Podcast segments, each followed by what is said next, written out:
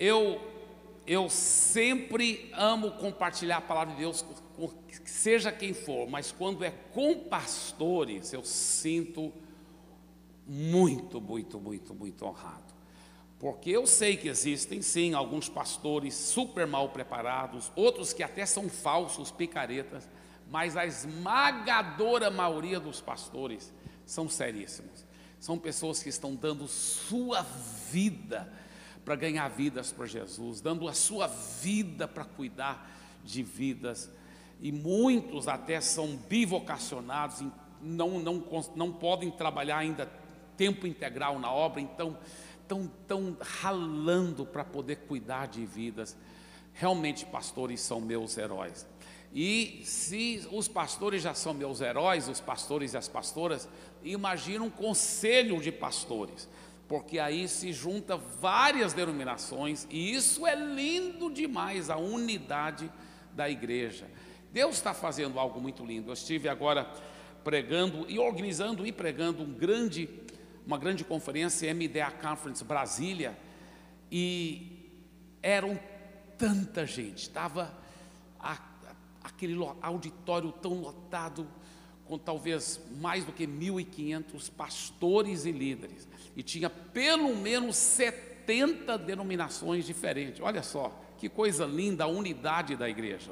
Deus está juntando o seu povo. É uma coisa fenomenal que Deus está fazendo. Né? Eu ouvi falar de um cara que estava, é, que foi sofreu um naufrágio, né? e, e ele é, foi o único sobrevivente, infelizmente, nadou, nadou, nadou, nadou, estava quase morrendo afogado quando é, encontrou uma praia e se arrastou na praia, dormiu. Depois que ele acordou, foi explorar, viu que era uma ilha deserta, pequena. Ele era o único ser humano naquela ilha. Mas ele era engenheiro, arquiteto, consultor.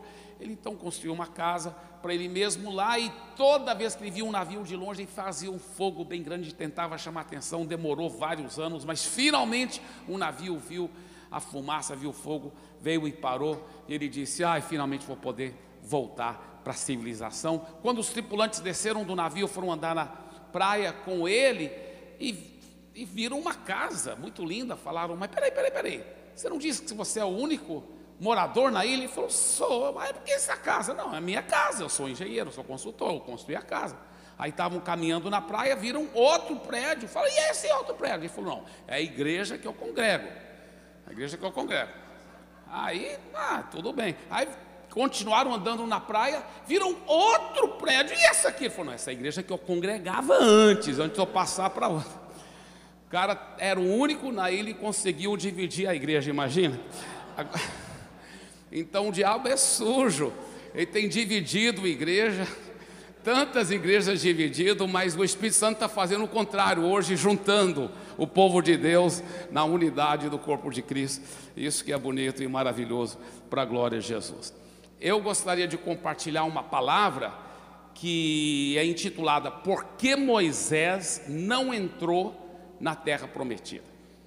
E deixa eu te falar uma coisa. Talvez vai te surpreender, porque eu achava uma coisa, foi descobrir na Bíblia, é, pela palavra de Deus, pelo Espírito, e talvez, não sei se outras pessoas ajudaram nessa, mas que não foi a razão que eu pensava. Mas deixa eu te falar, deixa eu te falar uma coisa. Qual é o, eu vou fazer outra pergunta aqui. Qual é o maior segredo na vida cristã. Uma vez cristão seguindo Jesus, você diz: olha, a intimidade com Deus, tudo bem. E qual o maior segredo no, do ministério, para um ministério cristão? Você também fala, é, intimidade com Deus, relacionamento com Deus, você está certo, isso é o maior segredo vertical no ministério. Mas qual o maior segredo horizontal no ministério? Tá, o maior segredo horizontal no ministério, vou falar daqui um pouco, não agora, mas esse maior segredo horizontal no ministério é o que Moisés não fez, e por isso que ele não entrou na terra prometida. Vamos ler em Números capítulo 20, a partir do versículo 2. Números capítulo 20, a partir do versículo 2.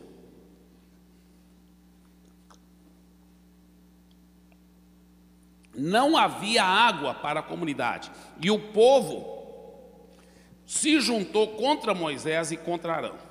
Discutiram com Moisés e disseram: Quem dera tivéssemos morrido quando os nossos irmãos caíram mortos perante o Senhor. Por que vocês trouxeram a Assembleia do Senhor a este deserto, para que nós e os nossos rebanhos morrêssemos aqui? Por que vocês nos tiraram do Egito e nos trouxeram para esse lugar terrível? Aqui não há cereal, nem figos, nem uvas, nem romãs, nem água para beber.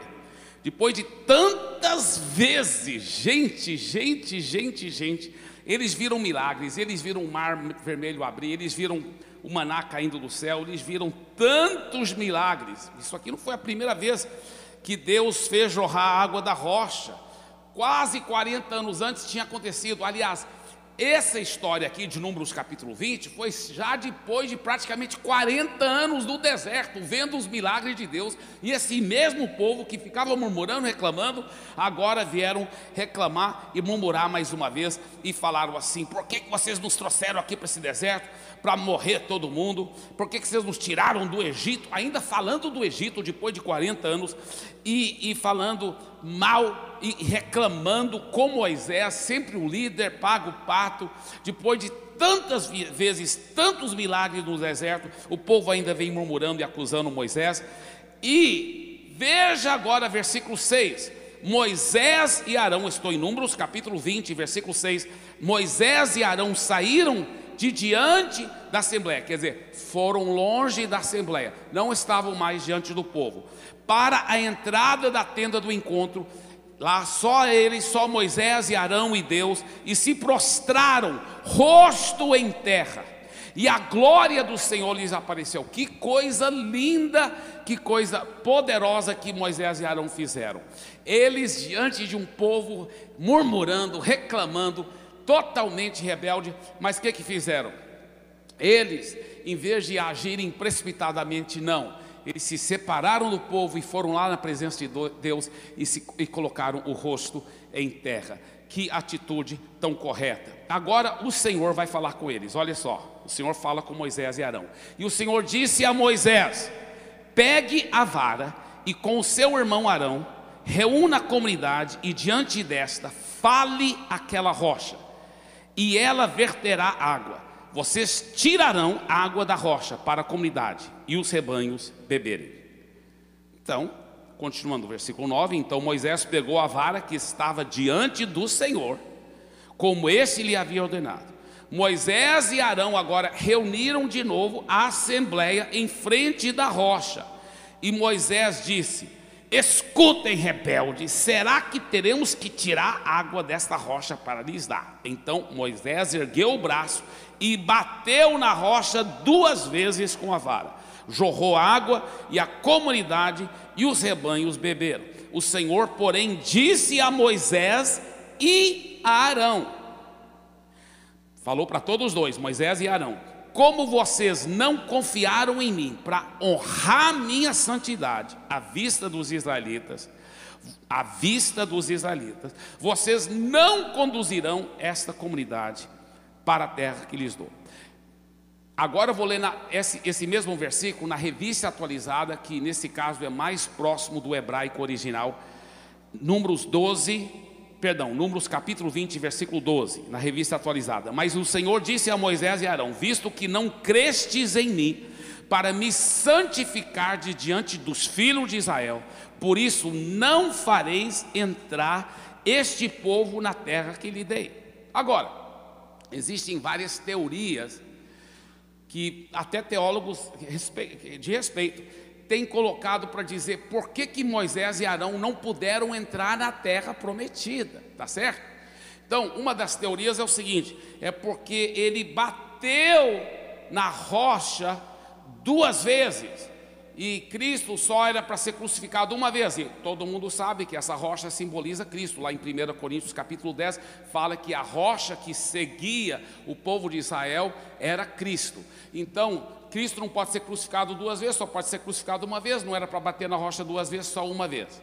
Tá? Essa é uma teoria é interessante essa teoria, mas não tem base nenhuma, porque nenhum lugar Deus fala, porque você bateu na rocha e não era para ter batido na rocha e tal e tal. Então não tem nada a ver é, essa teoria. outra teoria bem semelhante como ela é o seguinte: é que a primeira vez, lembra lá atrás, quase 40 anos antes, Moisés realmente bateu na rocha. Agora era para ele falar com a rocha. É a mesma, a mesma teoria, porque Cristo era a rocha e, ele não pode ser crucificado duas vezes. Agora, a realidade é que é, o povo de Israel nem sabia que aquela rocha simbolizava Cristo. Então aquilo é, não era é, o que Deus falou em nenhum momento que essa foi a razão que Moisés e Arão não puderam entrar na terra prometida. Agora, a outra teoria é porque Moisés e Arão foram muito orgulhosos, porque Moisés falou assim, né? Ele disse, ele disse, é, escutem rebeldes, será que teremos eu e Arão nós teremos que tirar água desta rocha para lhes dar. Por do orgulho, ele achou que ele que estava, ele deu de entender que eles iam operar o milagre por causa do orgulho que Deus não deixou ele e Arão entrar na terra prometida. É óbvio que essa não é a razão, porque olha o que Deus tinha já falado para ele no versículo 8: pegue a vara e com seu irmão Arão, reúna a comunidade diante dessa, fale aquela rocha e ela verterá água. Olha que Deus diz: vocês tirarão água da rocha para a comunidade e os rebanhos beberem. Deus falou: é vocês que vão tirar mesmo a água da rocha. Então, quando ele falou, será que nós vamos ter que tirar? Ele só estava repetindo o que Deus já tinha falado, não era nada de orgulho, era só repetindo o que Deus já tinha falado. Muito bem, então a teoria principal que eu sempre acreditei desde pequeno, e hoje eu entendo que não é, é porque ele desobedeceu a Deus. Deus falou, fale com a rocha, ele não falou, ele bateu na rocha. Ele desobedeceu a Deus? Sim. É sério desobedecer a Deus? É muito sério desobedecer a Deus. Ele foi muito errado em desobedecer a Deus. Foi muito sério.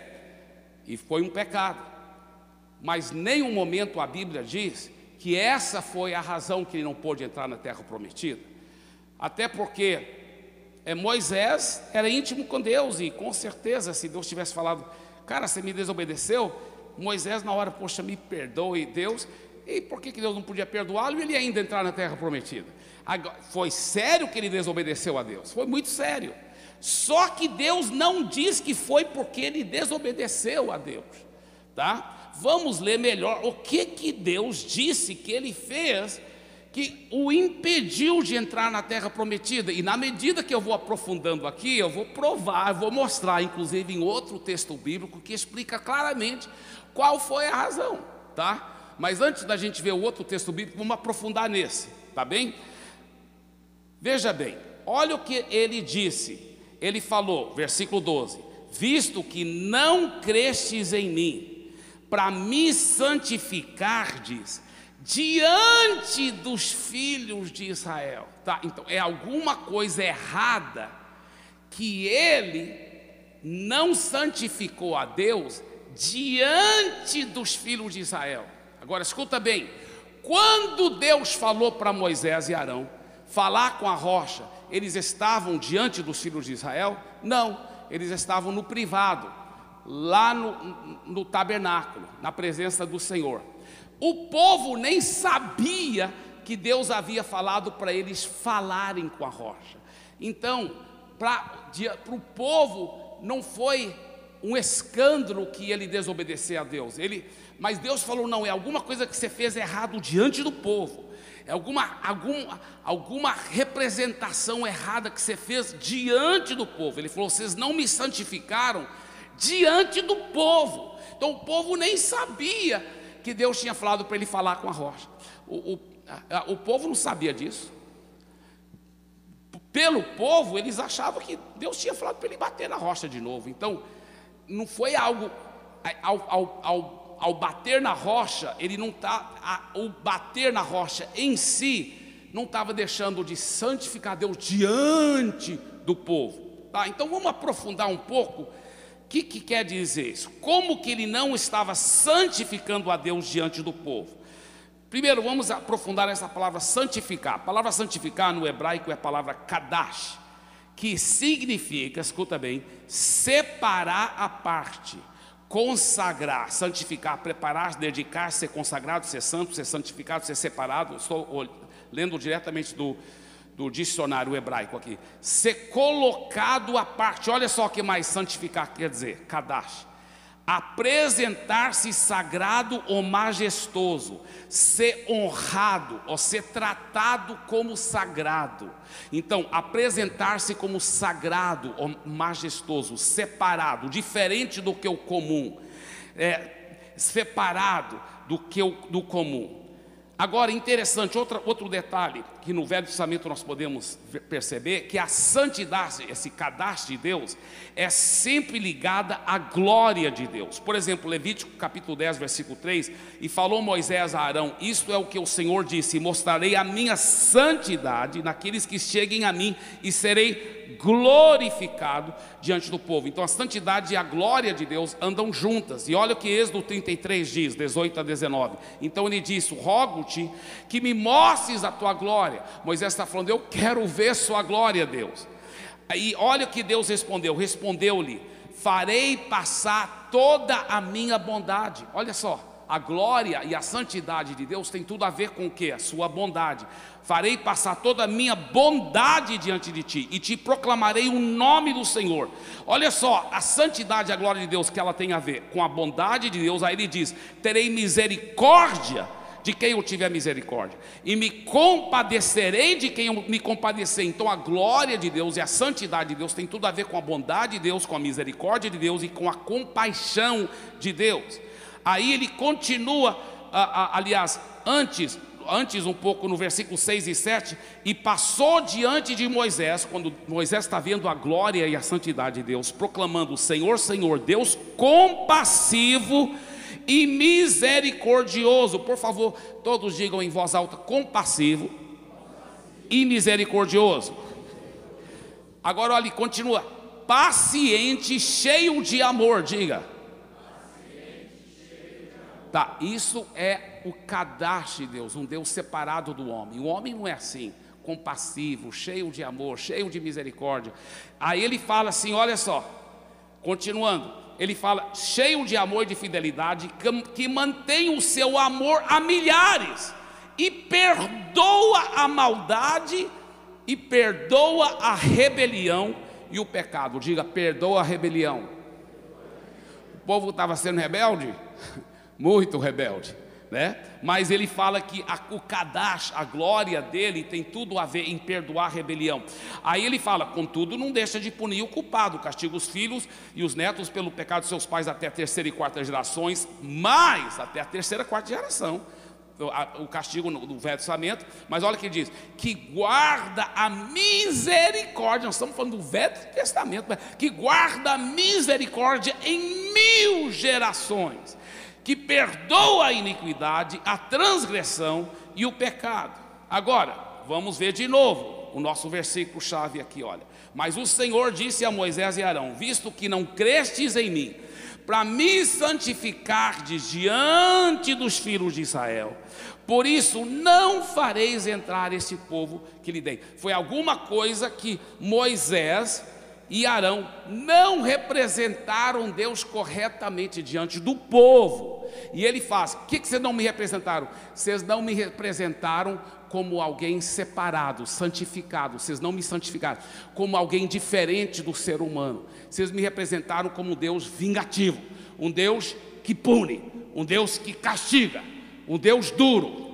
Olha só, olha só, você fala: Ah, será que foi isso mesmo? Foi que, que eles disseram? Ouvi agora, rebeldes. Ouvi agora, seus rebeldes. Então, escuta bem.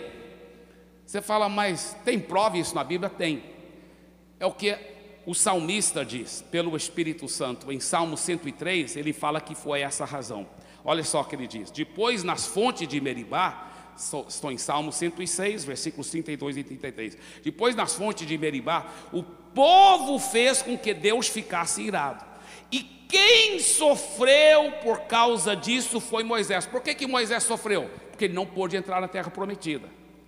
Aí ele explica: o que, que foi que ele fez errado? Eles fizeram com que Moisés ficasse tão irritado que ele disse coisas que não devia.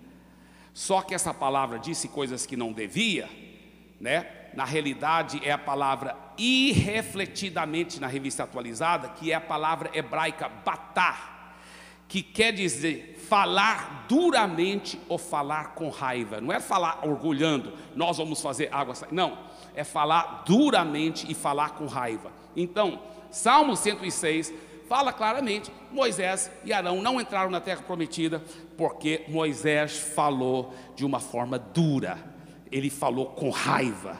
A palavra batar no hebraico é isso. Moisés não representou Deus corretamente, e não mostrou Deus como Deus majestoso, compassivo, cheio de misericórdia. Ele mostrou um Deus irado, um Deus igual a um ser humano, vingativo, um Deus que, que, que fica com raiva logo do povo e, e, e que fala de uma forma dura. Isso é uma coisa impressionante, tá? Mas só para provar ainda mais o meu ponto aqui, Deixa eu te mostrar outra coisa interessante, tá? Vamos ler de novo o versículo 12 e agora junto com o versículo 13, tá? O Senhor, porém, disse a Moisés e Arão: Como vocês não confiaram em mim para honrar minha santidade à vista dos israelitas, vocês não conduzirão essa comunidade para a terra que lhes dou. Essas foram as águas de Meribá, onde os israelitas discutiram com o Senhor e onde ele manifestou sua santidade entre eles. Olha só, Deus falou: Moisés, você e Arão não manifestaram minha santidade. Vocês não me manifestaram como Deus compassivo e misericordioso. Mas, mesmo que vocês não me manifestaram do jeito certo, eu manifestei. Eu manifestei. E como que Deus manifestou a santidade dele diante do povo? Fazendo a, a rocha jorrar água, porque mesmo que Moisés desobedeceu, mesmo que Moisés não representou Deus corretamente, quando Moisés bateu na rocha, o que, que aconteceu? a água saiu. Então Deus falou: Você não manifestou minha santidade, você não me manifestou como um Deus misericordioso, mas eu mesmo assim me manifestei como um Deus misericordioso, porque a água saiu e, e, e, a, e realmente eu demonstrei a minha compaixão diante das pessoas. É, olha só que coisa, que coisa linda. Através de manifestar o seu perdão e a sua misericórdia, a sua compaixão, Deus manifestou a sua santidade. Agora, Moisés não representou bem Deus diante do povo, foi grosseiro, e em Deus nós vemos outra, outra, ele é separado, ele não é como ser humano, ele é separado, ele é santo. Em Deus vemos bondade, misericórdia, majestade. Se quisermos representar bem Deus, precisamos ter esse coração. Agora, como é o ser humano decaído? Vingativo, sem paciência, duro, sem compaixão. Como é Deus? Nobre, perdoador, misericordioso, um Deus que dá uma nova chance para o pecador arrependido. Agora, escuta bem que eu vou dizer aqui, é muito forte. Isso aqui é muito forte. Queridos, que a gente saiba, foi só uma vez em toda a vida, 120 anos de vida de Moisés, que ele não representou Deus corretamente. Só uma vez. Todas as outras vezes, como que foi Moisés? Deus, até arrisca meu nome se o Senhor não for perdoar esse povo. Deus, perdoa esse povo, perdoa, perdoa, perdoa. Uma vez o cara pisa na bola nesta área e, e, e, é, e, não pode entrar na terra prometida. Deus, irmãos, ainda bem que nós estamos no Novo Testamento. Porque se nós estivéssemos no Velho Testamento, nem eu, nem você, nós íamos poder desfrutar dessa terra que emana leite e mel. Porque Moisés uma vez falhou. Uma, e eu já falhei. Quantas vezes eu não representei Deus? Quantas vezes eu fui duro como uma ovelha? Quantas vezes eu fui duro? Eu não aguentei mais. E eu fui duro. Quantas vezes eu não representei Deus corretamente?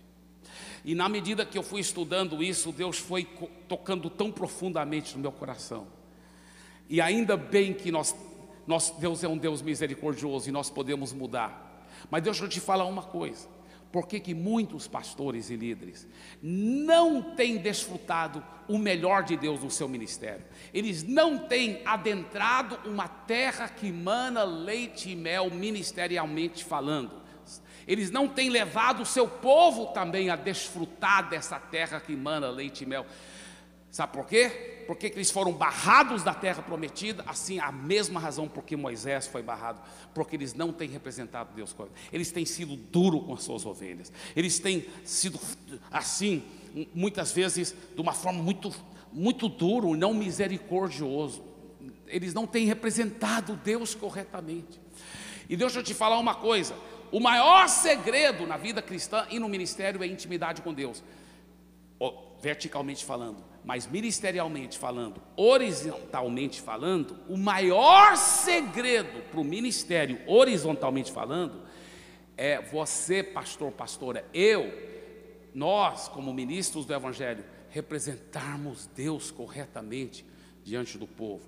A Bíblia diz em 2 Coríntios 5:20, de sorte que somos embaixadores em nome de Deus, como se Deus exortasse por nosso intermédio. Essa palavra exortasse é encorajar-se, confortar-se, reconciliai-vos com Deus, reconciliai-vos com Deus. Agora, tantos pastores e pastoras estão deixando de receber o melhor de Deus nos seus ministérios. Estão deixando de ver uma explosão de graça, de crescimento e multiplicação do jeito que Deus gostaria de dar, porque eles não estão representando Deus corretamente antes das suas ovelhas. Não estão, não estão representando um Deus super amoroso, um Deus compassivo, um Deus que perdoa a rebelião, um Deus que é um Deus de outra chance. São duros, são duros. Agora, por que que muitas vezes nós não representamos a Deus corretamente? Por quê? Por que que nós temos feito isso? Eu vou contar uma história e, e usar essa história como trampolim para entrar nas razões, porque eu acho que muitas vezes nós não temos representado Deus corretamente. Pela fé nós vamos, da agora em diante, amém? Em nome de Jesus. Mas por que que nós não temos? Deixa eu te falar. Eu viajo muito, prego muitos lugares. Eu estava em uma certa cidade, não foi aqui em Santos, foi outra cidade.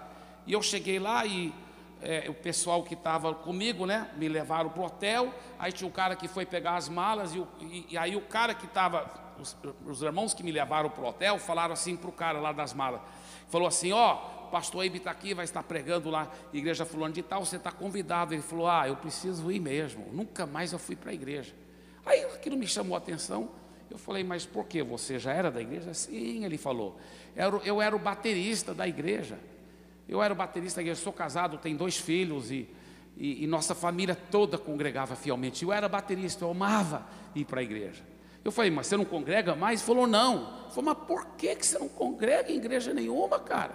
Ele falou, olha, é o seguinte, é, o, o pastor estava muito animado porque tinha uma cantora muito famosa que ia cantar na nossa igreja, muito famosa. E só que eu fiquei muito, muito doente. E eu avisei para ele que eu talvez não ia poder ir, porque eu estava realmente com medo que se eu fosse tocar, eu iria desmaiar. Eu sabia que ele queria muito que eu fosse. Mas eu sabia também que se eu fosse tocar naquela noite, é bem provável que eu ia desmaiar enquanto eu estava tocando, porque eu estava muito doente. Aí ele disse que o pastor mandou dizer para ele: Não, mas eu quero que você venha assim mesmo. E ele falou que ele, ele pensou: Meu Deus, o que, que eu devo fazer? Aí alguém informou para ele: Não, mas a cantora, boa notícia, ela está trazendo o próprio baterista dela. Não precisa você ir, porque ela já vai estar tá trazendo bateria, o baterista dela. Aí ele ficou aliviado, bem, então não vou, porque eu estou bem doente mesmo. Isso foi no domingo, domingo, tá? Na segunda-feira ele recebe um recado do pastor, né? Dizendo, ó, oh, não precisa voltar mais para a igreja não, você não está bem-vindo mais, nem você, nem sua família. É, realmente, quem tem um pastor desse não precisa nem do diabo, né? Agora, agora, eu eu sei que é um exagero, acho pela fé, em nome de Jesus, ninguém aqui seria tão ridículo para agir assim, tão diabólico, tão maligno, tão carnal e tão é, infernal. Agora, veja bem, mas eu comecei a pensar comigo mesmo, mas por que que um pastor pastor agiria assim. Aí eu comecei a imaginar. Eu não sei a história, eu não sei nem quem é esse pastor, tá? Mas eu só comecei a imaginar. Talvez foi assim. O pastor estava pensando: minha equipe de louvor é muito legal. E essa cantora é muito famosa. Eu quero que ela seja muito impactada com nossa equipe. E mesmo que ela esteja trazendo baterista, banda, eu quero que nossa equipe de louvor também toque. E ela e a equipe de produção dela vão ficar muito impactados, né? Vai ficar muito impactado com a nossa equipe. Então, é muito importante, cara, se tem um dia do ano que eu quero minha equipe toda lá, tem que ser lá. Ele recebe o recado, ah, o baterista não vai poder vir. Não, mas eu quero. Fala para ele fazer um jeito, mas tem que estar tá aqui. Ele tem que estar tá aqui. Aí ele nem aparece, né? Então, o que que foi? Por que que o pastor representou Deus tão horrivelmente? Eu fiquei com tanta compaixão daquele baterista e a sua família, pensei, poxa, uma família inteira que não está congregando igreja nenhuma, porque um pastor, um pastor, representou Deus erradamente, não representou um Deus compassivo, um Deus que dá segunda chance, um Deus misericordioso, um Deus amoroso. E eu pensei, por que, que o pastor fez isso? Eu acho porque o pastor ficou com orgulho ferido. Orgulho ferido. Pô, o cara, a gente projeta ele, a gente abençoa ele, a família, a gente ajuda, a gente isso, quando eu mais preciso, ele não, né? E quantas vezes você, pastor, pastora, talvez, talvez não dessa, desse extremo, mas também machucou uma ovelha. Você não representou Deus corretamente. O Brasil está cheio, milhões e milhões, de desviados e desigrejados. Tem pessoas que, para o IBGE, talvez até lhe diria, sou evangélico, mas não congrega jamais faz tempo. De vez em quando vai para uma igreja ou outra, mas não quer ser membro. Sabe por quê?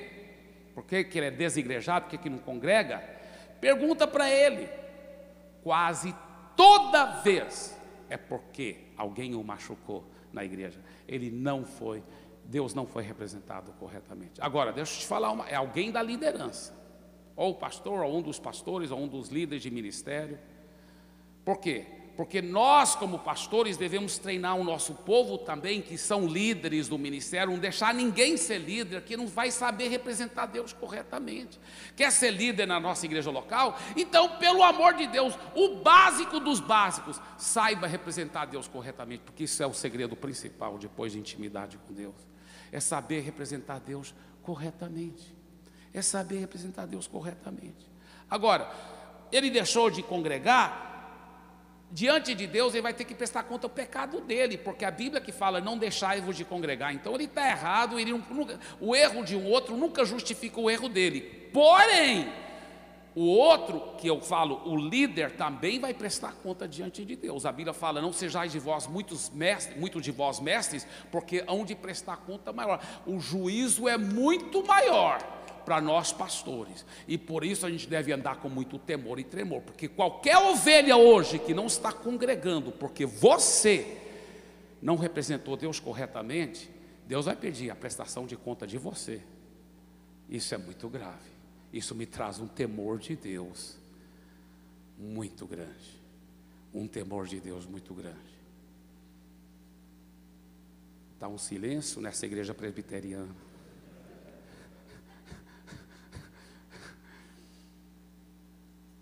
Agora, uma das razões eu creio que foi por causa do orgulho ferido. Outra razão, sabe o que? Impaciência. Eu tenho que sempre vigiar nessa área, porque a minha esposa me conhece. Eu gosto das coisas feitas rápidas. Vamos lá, vamos lá, vamos lá, gente, vamos, vamos lá, vamos lá. Eu, é, até no trânsito, cara que é muito devagar, meu Deus, eu preciso aplicar muita fé.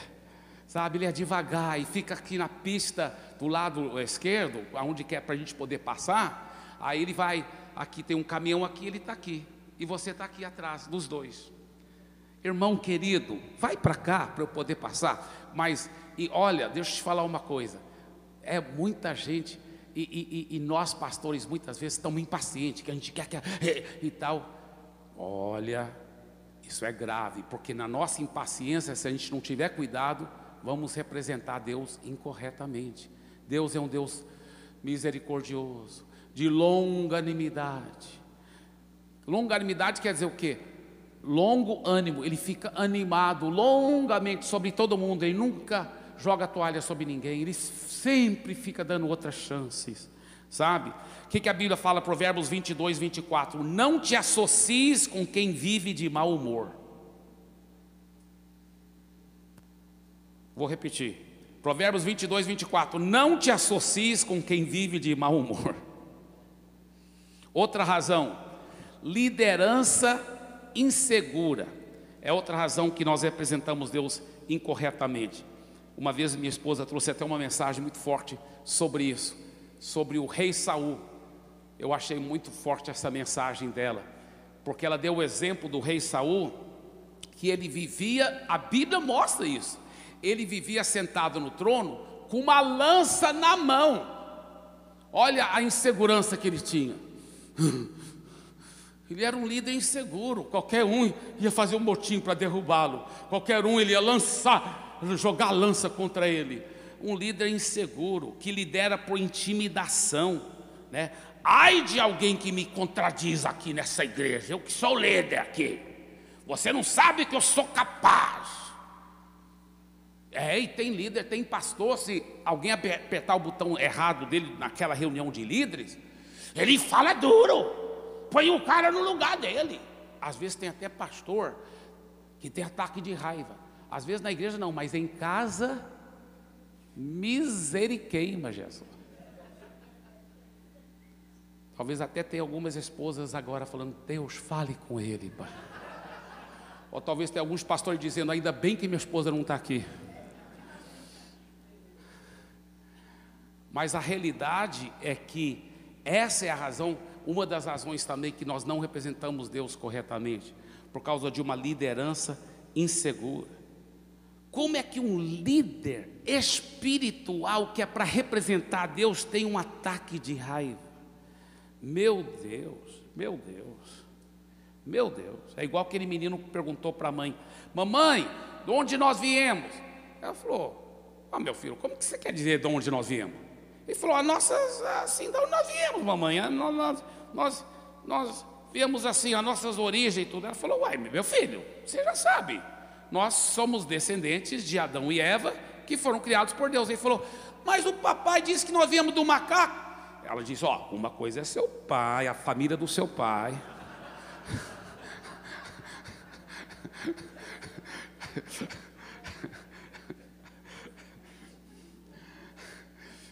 O outro menino que era filho de pastor, terminou o culto, ele estava lá no púlpito, né?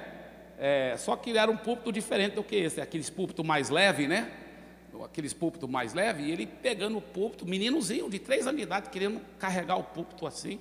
É o filho do pastor, né? Três, quatro anos de idade, a mãe falou: Meu filho, o que, que você está fazendo?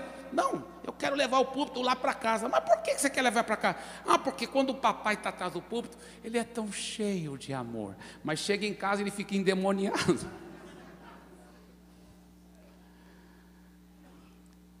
Quantas vezes nós, como pastores, quando alguém está questionando, não, porque era uma escreve. Na reunião de líderes, a gente até fala de uma forma mais dura para ver se acaba com, com aquela questão. Querido, isso é horrível você abafar a, a criatividade da sua equipe. É, é, nós devemos aprender a ouvir a todos, deixar todos se expressar abertamente, e assim que nessa sinergia dinâmica, aí sim a equipe vai funcionar como equipe, e não como um Hitlerzinho, um ditadorzinho lá. Sabe, é, eu lembro quando eu era é, é, eu lembro uma coisa quando eu era pequeno que me faz lembrar de um líder inseguro que é, tenta intimidar as pessoas. Eu, eu era pequenininho assim, né? Eu tinha talvez o que nove anos de idade. Eu ia visitar, talvez dez anos de idade, e eu ia visitar meu meu coleguinha e, e, e era filho do, de um pastor que era discípulo do meu pai. Então a gente, às vezes eu dormia na casa deles lá, né? E aí a gente ia brincar lá na rua, na frente da casa dele, quase não passava nenhum carro. E aí tinha os, os meninos do bairro, só que os meninos do bairro eram bem maior. Eles chegaram lá e falaram assim: quem é esse cara? E tal, e tal. E eu pensei, cara, os caras vão bater em mim. Era um monte de molecão alto assim, e aí, quem é esse cara e tal? Aí chegaram assim, aí, e eu vi que ele não estava me defendendo, ele só ficou meio calado também. Aí eu pensei, se eu não fizer alguma coisa, né, eu vou apanhar. Então o que, que eu fiz? Eu fiz, ah, ah, e eu, ah, os caras, calma, calma, calma, calma. Aí eles começaram a me respeitar, mas na realidade eu estava era com muito medo. Eu estava era com muito medo. E tem líder que é inseguro desse jeito.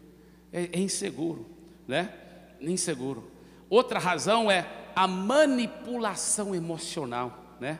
Eu faço tanto por cada um de vocês. Quem que você era antes? Antes de vir aqui, ó, você estava nas drogas, eu que te ganhei para Jesus, né? E tal, aquela coisa, né? É, pessoas que é, representam Deus erradamente. Né? Deixa eu falar uma coisa. Passam líderes que passam uma imagem errada de Deus, representam Deus como um Deus cri-cri, como Deus cri-cri. Eu lembro um casal mais sofisticado, mais chique, pessoas ricas, que nós erradamente deixamos eles se tornarem líderes é, de célula antes da hora, eles não estavam prontos, mas talvez até para agradá-los, não, vão se tornar líder de célula. Aí, né, e aí o que, que aconteceu? Esse casal estavam imaturos e estavam dando problema lá para o pastor é, da rede que cuidava deles, o pastor e a esposa. E, e, e eu fiquei sabendo minuciosamente né, a versão do lado do pastor e da esposa. Eu falei, vamos sentar com o casal, vamos sentar com os dois casais juntos. Eu sentei com os dois casais juntos, o pastor e a esposa, e esse casal rico. Aí eu, eu mostrei os erros do pastor, né, corrigi, ele aceitou, e fui mostrar os erros do casal. Só que o casal era muito novinho, muito imaturo. E era, eu podia até falar com muito amor, e, e, e corrigir. Mas não, eu fui firme com eles. Eu achei que eu estava sendo firme, mas na realidade foi batar, foi falar duro. Eu não representei Deus corretamente ante aquele casal. Eu falei, não, vocês estão errados assim, assim, assim e tal. Eu não representei Deus corretamente. Porque deixa eu te falar uma coisa: não é o que você fala que machuca as pessoas, é como você fala. E qualquer cirurgia, porque às vezes tem que dar cirurgia para corrigir, nós não podemos passar a mão por cima. A cirurgia tira a doença, tira o tumor, corrige a infecção. Porém, qualquer cirurgia tem que ser efetuada como? Com muita anestesia. O que é anestesia? É muito amor, é muito carinho. Então você não tem que diluir, escuta bem, você não tem que diluir o conteúdo do que você vai falar quando você corrige. Pode passar a mão por cima, tem que corrigir, mas é o jeito que você fala, com tanta humildade, com tanto quebrantamento, que conquista. Aí eu já ouvi alguns pastores falam: não, eu concordo, em tese eu concordo com você, pastor Ibe. Mas você também não concorda comigo, pastor Ibe, que tem alguns que a gente tem que ser duro com eles? senão eles não aprendem. Na Bíblia não está escrito isso. A Bíblia fala: seja manso para com todos, corrigindo com mansidão a todos. Todos, é, no grego significa todos. Nunca temos desculpa para não ser manso. Essa desculpa esfarrapada que não, com alguns tem que ser duro, só funciona se for duro, não está na Bíblia. Não está na Bíblia. E deixa eu falar o que, que eu fiz sobre esse casal. Porque eles ficaram tristes. Saíram da igreja. Depois eu vou falar o que, que eu fiz sobre esse casal. Aí eu lembro um empresário também. Um, um, um grande empresário que é, ele liderando ministério de empresários naquela igreja, não na minha igreja agora, em São Paulo né, isso é em outra cidade onde eu estava pastoreando, e ele liderando o ministério de empresários, e ele começou a botar banco e tudo, e eu pensei que eu estava com muito amor, mas sendo bem firme, mas na realidade eu estava sendo duro com ele. E depois ele sai da igreja também. E eu era tido como um cara de muito amor. Todo mundo me elogiava antes de ser um homem de muito amor. E eu vi, cara, eu não sou amoroso de mim mesmo, não. Eu, eu, eu, eu, eu, e aí eu voltei a fita e lembrei. Quando eu era um cara solteiro, eu era conhecido como cara de falta de amor. Falta de amor. As pessoas chegavam para mim e falavam: Ei, você machucou Fulano. Ah, ele que é mole demais. Eu achava isso. Depois que eu aprendi é, que eu estava tão errado, e aí eu fui aprender como aplicar a fé para andar em amor. Não foi fácil, não. Eu fui aprender a aplicar a fé para andar em amor. Eu fui aprender como andar em amor. 1 Coríntios capítulo 6, versículo 17 fala: aquele que se une ao Senhor se tornou um só espírito com Deus. E Deus é ágape. Se eu me tornei um só espírito com Deus, então eu, no meu espírito, eu sou ágape também. 2 Timóteo capítulo 1, versículo 7 fala: porque Deus não nos deu espírito de covardia, mas de poder e amor ágape. Deus já me deu o espírito de ágape. Romanos capítulo 5, versículo 5 fala que o amor ágape de Deus já foi derramado, exoxio no grego, que quer dizer, e o verbo lá está no no, no tenso aeuristo que fala que quer dizer, ele, esse amor ágape já foi derramado de uma vez por todas, e eu fui aprofundando nessa questão de amor, e eu fui aplicando, eu sou amor ágape, e eu ficava declarando, 1 Coríntios capítulo 13, o amor é paciente, o amor ágape é paciente, eu sou amor ágape, eu, meu, o amor ágape foi derramado dentro de mim, eu tenho o espírito de ágape, então eu também sou paciente, o amor não se, eu também não o amor não se ressente do mal, eu também, eu fiquei declarando, 1 Coríntios 13, vez após vez, declarando, tomando posse, eu sou amor de Deus, eu vou andar em amor de Deus, eu vou andar em vitória nessa área. E, e eu lembro, eu não era nem pastor ainda, mas eu lembro que de repente, a primeira vez que alguém me elogiou, cara, porque você é muito cheio de amor. Eu pensei até que eles estavam falando de uma forma irônica, gozando da minha cara. Quando a primeira vez que eu fui elogiado, eu falei, ah, é. Aí ele falou, aí eu vi que ele estava sério, eu falei, ah, você está falando sério? Que eu sou cheio de amor? Ele falou, claro que eu estou, porque você é mesmo. Eu falei, amém, amém, eu estou aplicando fé para isso. Ele falou, mas você é cheio de amor. Eu falei, amém, obrigado, eu tomo posse, eu tenho declarado que eu sou isso. Aí, meu irmão, eu comecei a ouvir todo mundo falar que eu era amor, amor. Já fui chamado apóstolo de amor e tudo. Aí subiu para minha cabeça, pensei que eu era amoroso por causa de mim, e não por causa do Espírito Santo. E aí, eu comecei a dar essas patadas em pessoas, elas saindo da igreja, eu me toquei, meu Deus, eu não sou amoroso por causa de mim, eu sou amoroso por causa do Espírito Santo, e por causa, meu Deus, aí eu arrependi profundamente. Sabe o que eu fiz? É o que eu estou encorajando cada um de vocês para fazerem. Sabe o que? Eu fui atrás um por um. Eu lembro que com aquele casal, marquei uma refeição com eles. E eles, ah, pastor, aquele casal chique. Ah, me trataram com tanto carinho, eu e minha esposa, e tudo como se nada tivesse acontecido, tudo amoroso, tudo lindo, mas eu não parei não. Durante a refeição, uma certa hora lá eu falei, agora espera aí, irmão, eu preciso falar com você. Eu, eu lembro que eu tava, ele estava sentado bem aqui, ó, e eu sentado aqui.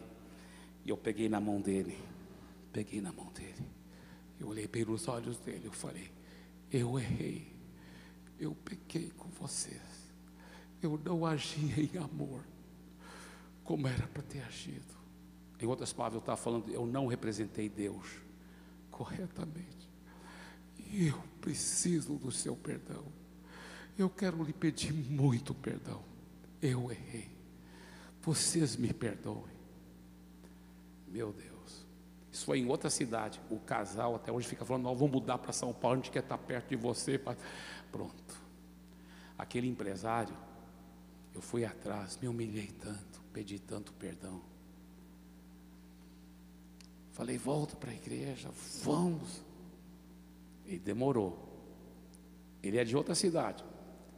Lá nós temos igreja, né? Que ele tinha deixado. Aí eu já estava em São Paulo. Quando ele me liga, né? Falou, você é a primeira pessoa que precisa saber disso. Nós queremos pedir perdão, nós queremos voltar para. Eu já tinha me humilhado tanto, pedido tanto perdão. Nós queremos voltar. Vocês nos recebem de volta na igreja? Eu falei, o quê? Você sabe que eu venho aplicando fé para isso, querido.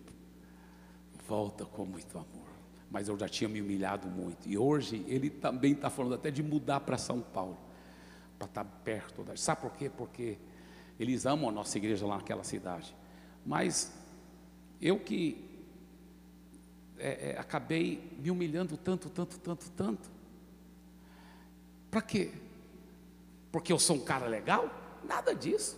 Porque eu tinha falhado. Eu tinha falhado feiamente. Eu tinha que consertar meus erros. E deixa eu te falar, eu quero encorajar você. Vai atrás um por um. Se humilhe. Peça perdão. Sabe por que, que muito pastor não cresce mais? Ele é muito orgulhoso. Muito, não, não, pede perdão, não vai, não, não se humilha, não pede perdão. Aí ele fica fora da terra prometida. Deus fala: Você não vai conduzir o meu povo. Talvez você pergunte assim, mas como então? Eu já estou chegando ao fim, mas eu quero falar. Como então representar Deus corretamente? Você notou o que, que Deus falou? Olha o que ele disse aqui. Olha só, veja bem o texto. Visto, versículo 12, na revista atualizada, visto que não crestes em mim, para me santificar diante dos filhos de Israel. Ou seja, você não teve fé para me representar corretamente. Não crestes em mim. É através da fé que a gente anda em amor. É através da fé que a gente representa Deus. É através da fé que a gente toma posse desse amor ágape. É impressionante. Por isso que quando Jesus, Pedro falou assim, ah, a gente perdoa sete vezes, mas já tá bom sete vezes num dia, Jesus falou, não, setenta vezes sete. Aí o que, que Pedro disse? Aumenta a nossa fé. Porque para andar nesse tipo de amor, tem que aplicar muita fé. Tem que liberar muita fé. Tem que liberar, tem que acreditar nas pessoas, acreditar na transformação delas. Hoje, nossa igreja está cheia de homens de Deus que ninguém acreditava mais neles, eram desviados, nós, eu, eu tenho visto pessoas sendo hoje grandemente usadas por Deus, que as pessoas falavam assim, é, ninguém acreditava nesse não, mas você ficou acreditando, fique declarando, fique acreditando, e eu quero pedir você para ficar em pé nesse momento, e enquanto você fica em pé, ainda quero ressaltar mais uma revelação desse texto. Você já notou que Deus falou, Moisés, você e Arão não podem entrar na terra prometida. Talvez você diz, poxa, mas o que, que o Arão fez errado, coitado? O Arão não, fa... não bateu na rocha, o Arão não falou duro com o povo, não chamou o povo de rebelde. Por que, que o Arão também foi barrado da terra prometida? Sabe por quê? Escuta bem, olha aqui. Escuta bem, olha aqui. Quando Deus falou para os quem estava junto com Moisés? Arão. Moisés, Moisés vai lá e fala com a rocha. Aí Moisés e Arão saem e vai falar com a rocha. Que, como que você acha que Arão falou com Moisés? Moisés, sei que você está nervoso, mas calma, cara. Lembra-se de representar Deus corretamente? Eu acho que não. Eu acho que Arão falou: esse povo é muito rebelde mesmo, né? Esse povo ninguém aguenta. Rapaz, eu não sei como que você aguenta, Moisés. Esse velho. Eu acho que Arão foi um dos grandes culpados por Moisés pisar na bola. E muitas vezes a esposa do, do marido, do, do pastor, às vezes fala, eu não aguento, e vai atiçando, vai atiçando, você está entendendo? E a Bíblia fala que não foi só Moisés que foi barrado da terra prometida. Arão também não pôde entrar. Porque às vezes é esposa, às vezes é um copastor, mas que, que atiça, em vez de, de ajudar a pessoa a representar Deus corretamente, em, em vez de fazer isso, faz o contrário. Então não seja um Arão também, porque Arão também foi barrado da terra prometida. Eu vou convidar você para fechar seus olhos e de coração quero é,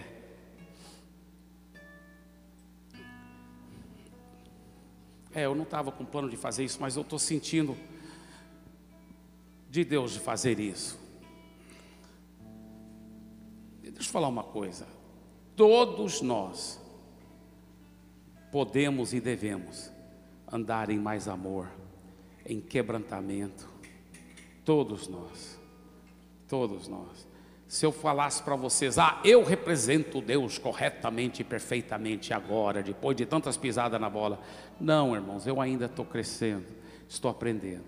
E se você, assim como eu, diz, eu quero crescer mais nesta área de representar Deus corretamente, eu quero crescer mais em andar em amor e, e ter e, e, representar um Deus de amor, de misericórdia, um Deus da segunda, terceira, quarta chance, um Deus misericordioso, um Deus separado, um Deus santo que não é como o ser humano vingativo, um Deus que é misericordioso e compassivo e que derrama a sua misericórdia até mil gerações. Se você fala assim, eu quero, eu quero oração para isso, pastor Eibe, concorda em fé comigo, eu quero te chamar aqui na frente, vem aqui na frente, nós vamos juntos concordar em fé agora, em nome de Jesus. Vem aqui, se você fala assim, eu quero oração nesta área, eu já estou aqui na frente que eu vou orar por mim mesmo também, e se você também quer oração nessa área, se você realmente crê que você também quer andar em mais e mais amor, mais e mais compaixão, se você também está disposto a ir atrás das ovelhas, das pessoas que machucaram, eu até gostaria que você pensasse aí com seus olhos fechados, é, é, a não ser que você esteja vindo para frente, né? Não quero que você tropece, é, mas é, pense aí, pense aí. Tem alguém que hoje talvez você deve ir atrás, que você deve pedir perdão, que você deve consertar, né? Às vezes você fala assim, a pessoa nunca falou comigo, é, mas ela, ela de algum, por alguma razão parou de congregar. Então desconfie, meu irmão, porque normalmente ela não vai falar. É por isso que a gente tem que ir atrás e pedir perdão a si mesmo. Ela não vai falar, a gente que tem que ir atrás, a gente que tem que pedir perdão. Então, vai atrás daquela pessoa que parou de congregar, vai atrás, ame aquela pessoa, dê sua vida pelas ovelhas. E eu quero parabenizar esses pastores humildes, corajosos, cheios de, de, de, de, de, de um coração quebrantado, que estão aqui na frente. Parabéns, parabéns mesmo você não sendo pastor, mas você sendo um líder de ministério ou, ou, ou, qualquer liderança no mundo cristão, se você quiser essa oração, vem aqui na frente agora, que eu quero orar com você em nome de Jesus, em nome de Jesus. Em nome de Jesus. Pai querido, eu eu estou aqui pedindo primeiramente por mim, Pai segundo lugar, pedindo para cada um desses meus queridos colegas pastores e pastoras que nós possamos andar em amor, em em compaixão, em arrependimento, em perdão, que nós possamos, ó Pai, ser quebrantados e representar o Senhor corretamente. Ó Pai, nos perdoe. Primeiramente eu quero lhe pedir perdão. Me perdoe, me perdoe pelas vezes que eu não te apresentei corretamente. Me perdoe, Senhor. Me perdoe pelas vezes que eu machuquei ovelhas, pelas vezes que eu, eu, eu realmente fiz com que elas não, não vissem realmente a sua misericórdia, a sua, a, como o Senhor é separado e diferente do que o ser humano vingativo, cheio de rancor. O Senhor é um Deus compassivo, misericordioso, majestoso, um Deus de perdão. Me perdoe, me perdoe às vezes que eu não lhe representei corretamente, mas com a tua ajuda eu declaro que eu vou te representar cada vez mais corretamente. Um Deus de amor, um Deus de misericórdia, um Deus da segunda chance, um Deus de transformação, um Deus de quebrantamento, um Deus de amor, um Deus que traz nova vida, que traz água saindo da rocha, que é misericordioso e compassivo. Ó oh, Pai, eu peço que o Senhor realmente faça essa obra por completa na minha vida e na vida dos meus irmãos aqui, de cada um dos meus irmãos e minhas irmãs. Eu declaro essa compaixão, essa graça, esse fluir do Espírito Santo. Eu declaro, eu já vejo cada um de nós andando em amor. Eu declaro que nós vamos entrar na terra prometida que mana leite e mel, aleluia. Que mana leite e mel, que mana leite e mel. A terra prometida, nós vamos levar o seu povo para essa terra. E nós não vamos só entrar sozinhos, nós vamos entrar com todo o seu povo na terra, na terra prometida que mana leite e mel. Ó oh, Pai, de abundância, de vitória, de prosperidade, de rompimento, de crescimento e multiplicação. Nós declaramos isso. Eu peço a todos vocês que estão aqui na frente, digam assim: obrigado, Senhor, porque o Senhor é misericordioso, tão misericordioso para comigo, e obrigado que eu tenho o privilégio acima de tudo, de representar o Senhor como esse Deus compassivo, cheio de misericórdia, cheio de amor, cheio de fé, de que as pessoas vão mudar, já estão mudando, eu já vejo. E diga agora em voz alta, todos vocês digam assim: eu já vejo, juntamente comigo, o povo entrando e eu tendo o privilégio de liderar esse povo para uma terra abençoada, a terra prometida, que mana leite e mel. Nós tomamos posse disso. E isso é só o começo. Amém. E amém, amém, amém. Dê para Jesus uma forte salva de palmas. Amém. Amém. Deus abençoe, queridos. Um abraço.